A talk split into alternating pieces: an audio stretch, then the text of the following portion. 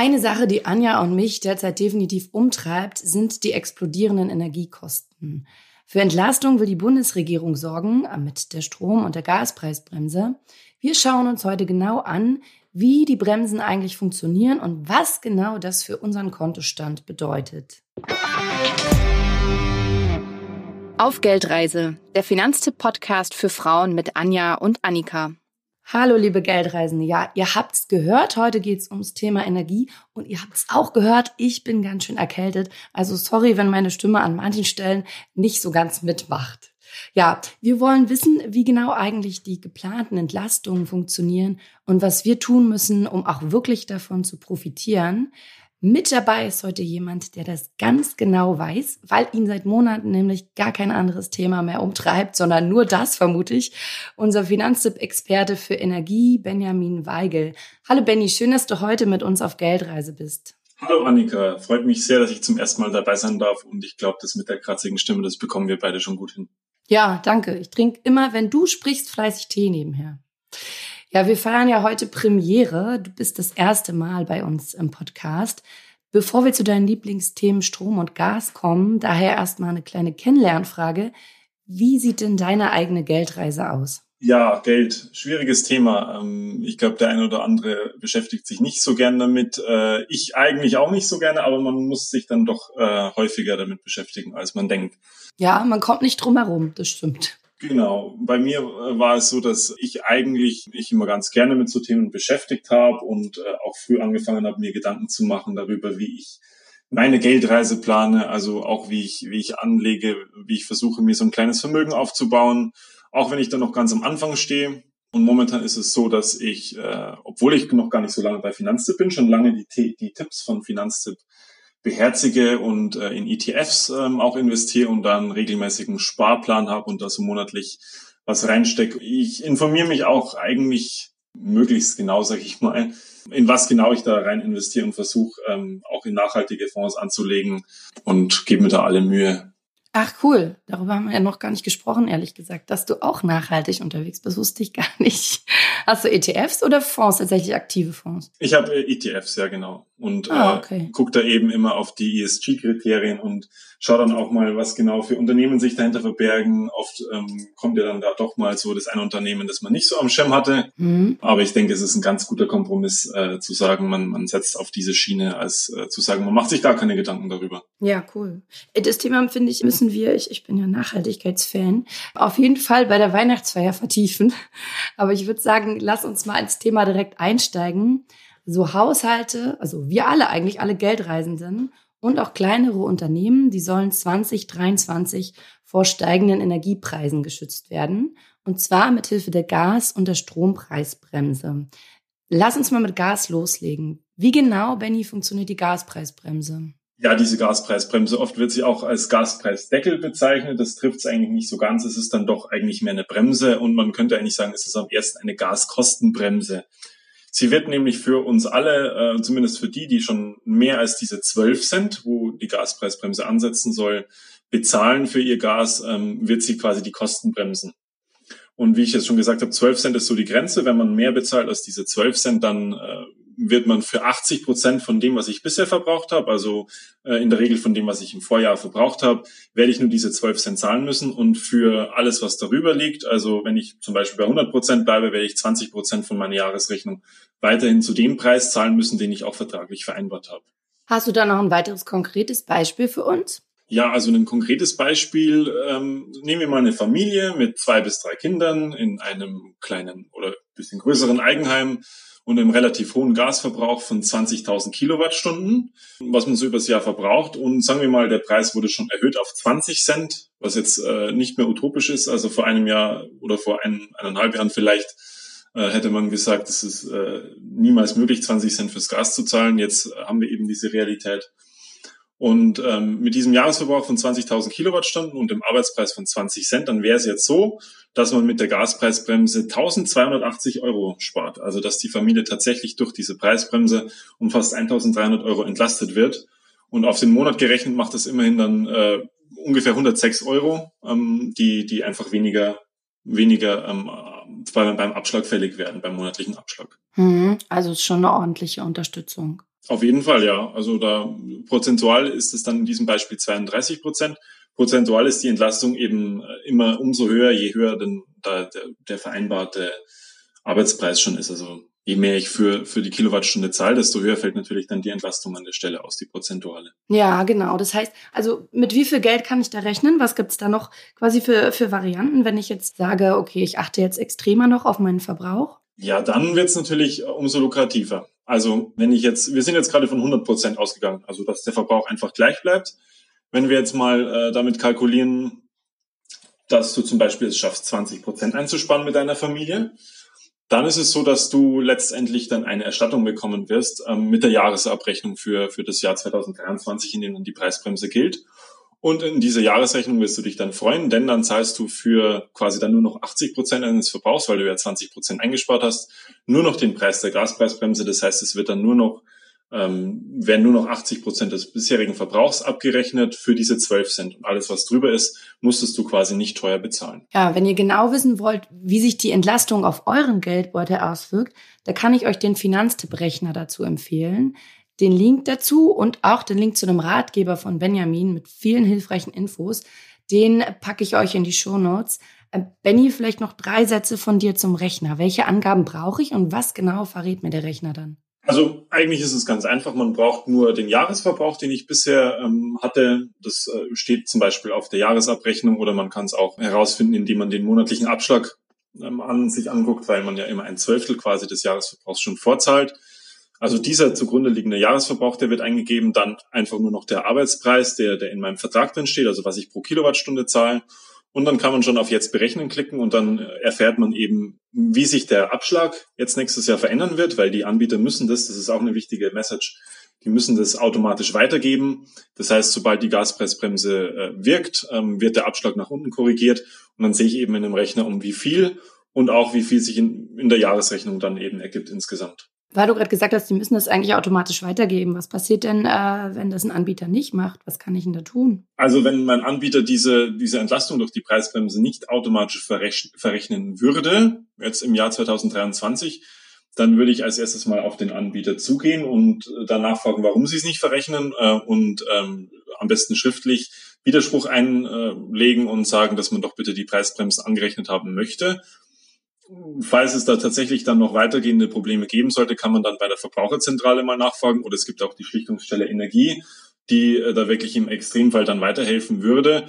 Aber ich gehe dort doch davon aus, da das so eine staatliche große Maßnahme ist, dass da auch genau drauf geguckt wird und dass die Anbieter das schon größtenteils automatisch regeln sollten. Hm, okay, Gott sei Dank. Ja, nicht jeder heizt ja mit Gas, manch einer auch mit Fernwärme. Klär uns bitte nochmal ganz kurz den Begriff Fernwärme. Ja, Fernwärme ist äh, nicht so eine, also keine dezentrale Heizung, also man hat dann nicht eine, eine Gasheizung oder eine Ölheizung im Keller, sondern man ist angeschlossen an ein größeres Netz, an das Fernwärmenetz. Das ist oft so, sage ich mal, ausgehend von, von einem Kraftwerk so 10 bis 20 Kilometer vielleicht. Ähm, da liegen dann einfach Rohre, wo sozusagen die, die Wärme transportiert wird äh, über, über Wasser. Häufig kommt diese Fernwärme aus sogenannten, sogenannten KWK-Anlagen. Das ist eigentlich ganz einfach, das nennt man Kraft-Wärme-Kopplung. Und äh, damit ist einfach nur gemeint, dass da, wenn Strom produziert wird, also zum Beispiel in einem Gaskraftwerk wird eben das Gas verbrannt, um Strom zu produzieren. Da fällt aber auch einiges an Wärme an und es ist dann eben sehr effizient, wenn man diese Wärme auch nutzt und genau diese Wärme wird dann eben äh, an der Stelle genutzt und dann in dieses Fernwärmenetz reingeleitet. Und in Deutschland ist es so, dass äh, die meisten mit Gas heizen, dann die zweitmeisten mit Öl und die dritthäufigste Heizquelle sozusagen ist die Fernwärme. Meistens gibt es die Fernwärme in äh, Großstädten, weil es sich eben vor allem lohnt, so ein Netz aufzubauen in dicht besiedelten Gebieten. Zum Beispiel in München und da wird äh, übrigens in München auch sogar Geothermie, also die Wärme aus dem Boden genutzt. Hm, okay. Du hast gerade gesagt, äh, Fernwärme wird oft durch Gaskraftwerke erzeugt und deswegen soll es auch für Fernwärmekunden Entlastung geben. Wie genau läuft das denn ab? Genau, also diese Gaspreisbremse ist nicht nur fürs Gas, sondern auch quasi eine Wärmepreisbremse. Gibt es übrigens auch für die Nahwärme. Also es gibt ja Fernwärme und Nahwärme. Also für alle so Wärmeversorger gilt die Preisbremse auch und da setzt sie sogar schon ein bisschen niedriger an, nämlich bei neuneinhalb Cent. Und grundsätzlich funktioniert sie ansonsten genauso wie die Gaspreisbremse auch, nämlich 80 Prozent des Verbrauchs, den ich bisher hatte, ähm, werden dann eben abgerechnet zu den neuneinhalb Cent und alles, was ich darüber hinaus verbrauche, muss ich dann zum vertraglich vereinbarten Preis bezahlen. Und die Krux ist ja, Strom- und Gaspreis hängen quasi zusammen, denn ein nicht unwesentlicher Teil des deutschen Strombedarfs wird eben in Gaskraftwerken erzeugt, in denen das sehr teuer gewordene Erdgas verfeuert wird. Ähm, das hat jetzt auch die Strompreise nach oben getrieben und da soll es ja zum Glück auch Unterstützung geben. Benny, wie genau funktioniert denn die Strompreisbremse? Die, die Strom, also grundsätzlich ist es das Gute an diesen ganzen Preisbremsen, dass sie ausnahmsweise mal alle sehr ähnlich funktionieren. Ähm, und von daher muss man sich nur ein Modell merken und kennt quasi die Regeln für alle, für alle Preisbremsen. Denn auch bei der Strompreisbremse ist es so, sie gilt für 80 Prozent des bisherigen Verbrauchs. Ähm, und das Einzige, was man sich neu merken muss, ist, dass die Strompreisbremse bei 40 Cent ansetzt. Das ist äh, so ein Preis, den auch äh, ja sehr viele Leute, wenn nicht, äh, ja müsste man schon fast sagen, fast alle Leute, also ein sehr, sehr großer Teil der Leute in Deutschland schon zahlen müssen. Über den 40 Cent. Viele Leute haben bestimmt schon Preiserhöhungen bekommen, auch über 50 Cent. Und die Strompreisbremse wird einfach den Preis dann für dieses Grund, für diesen Grundsockel von 80 Prozent auf 40 Cent jetzt dann drücken. Was ich noch nicht erwähnt habe bisher ist, ab wann eigentlich die Preisbremsen gelten. Hm, sie sollen ja ab März kommen, aber es wird dann rückwirkend im März auch der Januar und Februar abgerechnet. Das heißt, der Abschlag, der im März dann schon niedriger sein sollte, wenn ich von der Preisbremse profitiere, der wird quasi auch noch verringert um die Entlastung, die für den Januar und für den Februar ausgezahlt wird. Mhm. Was ich ja so toll finde, ehrlich gesagt, an diesen ganzen Bremsen, dass ich da gar nichts tun muss, ne? Dass das eigentlich alles automatisch läuft. So äh, ist es zumindest angedacht, ja. Also es bleibt abzuwarten, wie es tatsächlich dann umgesetzt wird, ähm, ob die Anbieter das auch schaffen, bis März das alles umzustellen. Das ist ein großer IT-Aufwand auch für die ähm, aber zumindest ist tatsächlich so geplant, dass es relativ automatisch gehen soll und man eigentlich nicht viel Ärger damit haben sollte als Verbraucherin, als Verbraucher. Du schreibst in deinem Ratgeber auf finanztipp.de, Strom sparen kann sich 2023 doppelt lohnen. Also klar, wer weniger verbraucht, zahlt auch weniger und dann haben wir noch die Bremse. Wie viel genau ist da für mich drin? Also wie viel kann ich an Geld sparen? Also tatsächlich ist es so, ähm, je mehr ich einspare, desto mehr lohnt sich dieses Modell der Preisbremsen. Das gilt auch wieder nicht nur beim Strom, sondern auch beim Gas. Es ist nämlich folgendermaßen, ich bekomme ja das, was ich äh, spare, nicht während dem Jahr schon, sondern ich sehe es erst am Ende des Jahres, wenn die Jahresabrechnung kommt. Und wie ich vorhin schon ausgeführt habe, wenn ich jetzt 20 Prozent einspare, dann bin ich, zahle ich nur noch das, den Preis quasi ähm, für die Gaspreisbremse, also der gilt ja bis 80 Prozent. Wenn ich aber jetzt noch mehr einsparen könnte, also wenn ich zum Beispiel es schaffe, in diesem Winter möglichst wenig zu heizen oder meinen Stromverbrauch wirklich zu reduzieren, sagen wir mal um 30 Prozent, dann werden die ganzen 30 Prozent zum vereinbarten Vertragspreis abgerechnet. Das heißt, wenn ich äh, jetzt schon 50 Cent zum Beispiel zahlen muss äh, für den Strom, dann ist es so, dass ich 30 äh, Prozent von meiner Jahresrechnung zu abgerechnet zu diesen 50 Prozent, 50 Cent, Entschuldigung, also zu diesen 50 Cent zurückerstattet bekomme. Und das bedeutet einfach, je höher, also oder je mehr ich einsparen kann über die 20 Prozent hinaus, desto mehr lohnt sich das Sparen tatsächlich, ähm, weil ich dann sehr hohe Rückerstattungen erwarten kann. Und wir haben da mal ein Beispiel durchgerechnet. Ähm, wir gehen mal aus äh, von einem Stromverbrauch von 3000 Kilowattstunden. Das ist jetzt so ein Stromverbrauch, den man ja in einer kleinen Familie gut hinbekommt, sage ich mal. Und ähm, wenn der Arbeitspreis da schon auf 50 Cent gestiegen ist äh, und ich jetzt zum Beispiel spare, äh, schaffe, 30 Prozent des Stroms einzusparen nächstes Jahr, dann äh, zahle ich statt einem monatlichen Abschlag von 105 Euro mit Strompreisbremse schon an der Stelle, also statt diesen 105 Euro zahle ich dann nur noch 67 Euro, weil ich so viel an Rückerstattung bekomme. Das heißt, ich bekomme quasi mit diesen, wenn ich 30 Prozent einspare, insgesamt 450 Euro zurückerstattet von meiner Stromrechnung. Und dadurch äh, kann ich tatsächlich äh, einen Abschlag erreichen ähm, von, man könnte sagen, vor Krisenniveau, also bevor es diese ganz, ganzen Preisbremsen überhaupt gebraucht hat. Okay, gute Nachricht. Ja, wie man Strom sparen kann, das haben wir bei Finanztipp auch aufgeschrieben packe ich euch den Link auch gerne ähm, in die Show Notes dazu. Und wenn ihr genau wissen wollt, wie sich genau die Bremse auf eure Stromrechnung auswirkt, auch dafür haben wir einen Rechner auf finanztipp.de. Und natürlich findet ihr den Link auch in den Show Notes. Ja, um die Zeit bis zur Gaspreisbremse zu überbrücken, übernimmt der Bund als Soforthilfe für alle Gaskunden und Fernwärmekunden im Dezember 2022 die monatliche Abschlagszahlung. Wann bekomme ich als Gaskundin denn da wie viel? Ja, das kommt jetzt darauf an. Wir befinden uns ja schon mitten im Dezember und jetzt ist es so, wenn du schon überwiesen hast, ähm, dann ist es äh, ja nicht blöd, aber ungünstig, weil du hättest nämlich nicht überweisen müssen. Also du hättest diesen Dezemberabschlag nicht zahlen müssen. Ähm, du kannst, also wenn du einen Dauerauftrag zum Beispiel hast, dann hättest du den passieren dürfen oder eben einfach nicht überweisen. Aber wer jetzt schon überwiesen hat, bei dem ist es auch nicht schlimm, denn dann wird einfach diese Erstattung im, auch in der Jahresrechnung dann nächstes Jahr äh, abgerechnet. Ansonsten ist es häufig so, wenn du jetzt zum Beispiel, äh, wenn dein Gasanbieter von dir das Geld einzieht, also per Lastschrift einzieht, dann sollte er das diesen Dezember eigentlich lassen. Wenn er es nicht gelassen hat und zum Beispiel am Monatsbeginn jetzt schon abgebucht hat, dann äh, ist er verpflichtet, es aber den, den Rabatt, den du da im Dezember bekommst, ähm, dir bis Monatsende wieder gut zu schreiben.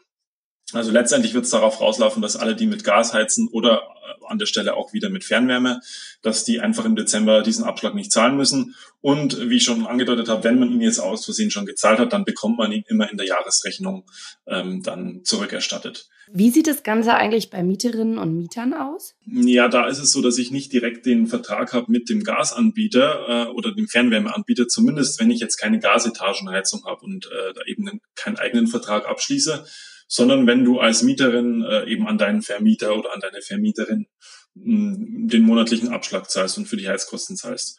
Und dann wird es in vielen Fällen so sein, dass du 2023 mit einer großen Nachzahlung rechnen kannst, wenn nämlich dein Vermieter, deine Vermieterin schon viel mehr zahlen muss für das Gas und äh, deswegen hat die Bundesregierung entschieden, also die Entlastung für diesen Dezember soll dann erst relativ spät kommen, nämlich nächstes Jahr, wenn diese Nachzahlung eventuell ansteht. Also als Mieterin, als Mieter kurz gesagt, wirst du von dieser Dezemberzahlung, von diesem Rabatt erst nächstes Jahr was spüren in der Jahresabrechnung dann. Mhm. Okay. Und aber nochmal an der Stelle auch die Frage, was muss ich jetzt dafür tun, um von der Bremse zu profitieren? Also es läuft alles wirklich auch wieder hier automatisch. Ja, also. Im besten Fall. Genau, ja. Also wie gesagt, wenn du jetzt schon überwiesen hast, dann äh, merkt dein Anbieter das, dann hättest du nicht überweisen müssen. Dann wird das auch alles automatisch abgerechnet.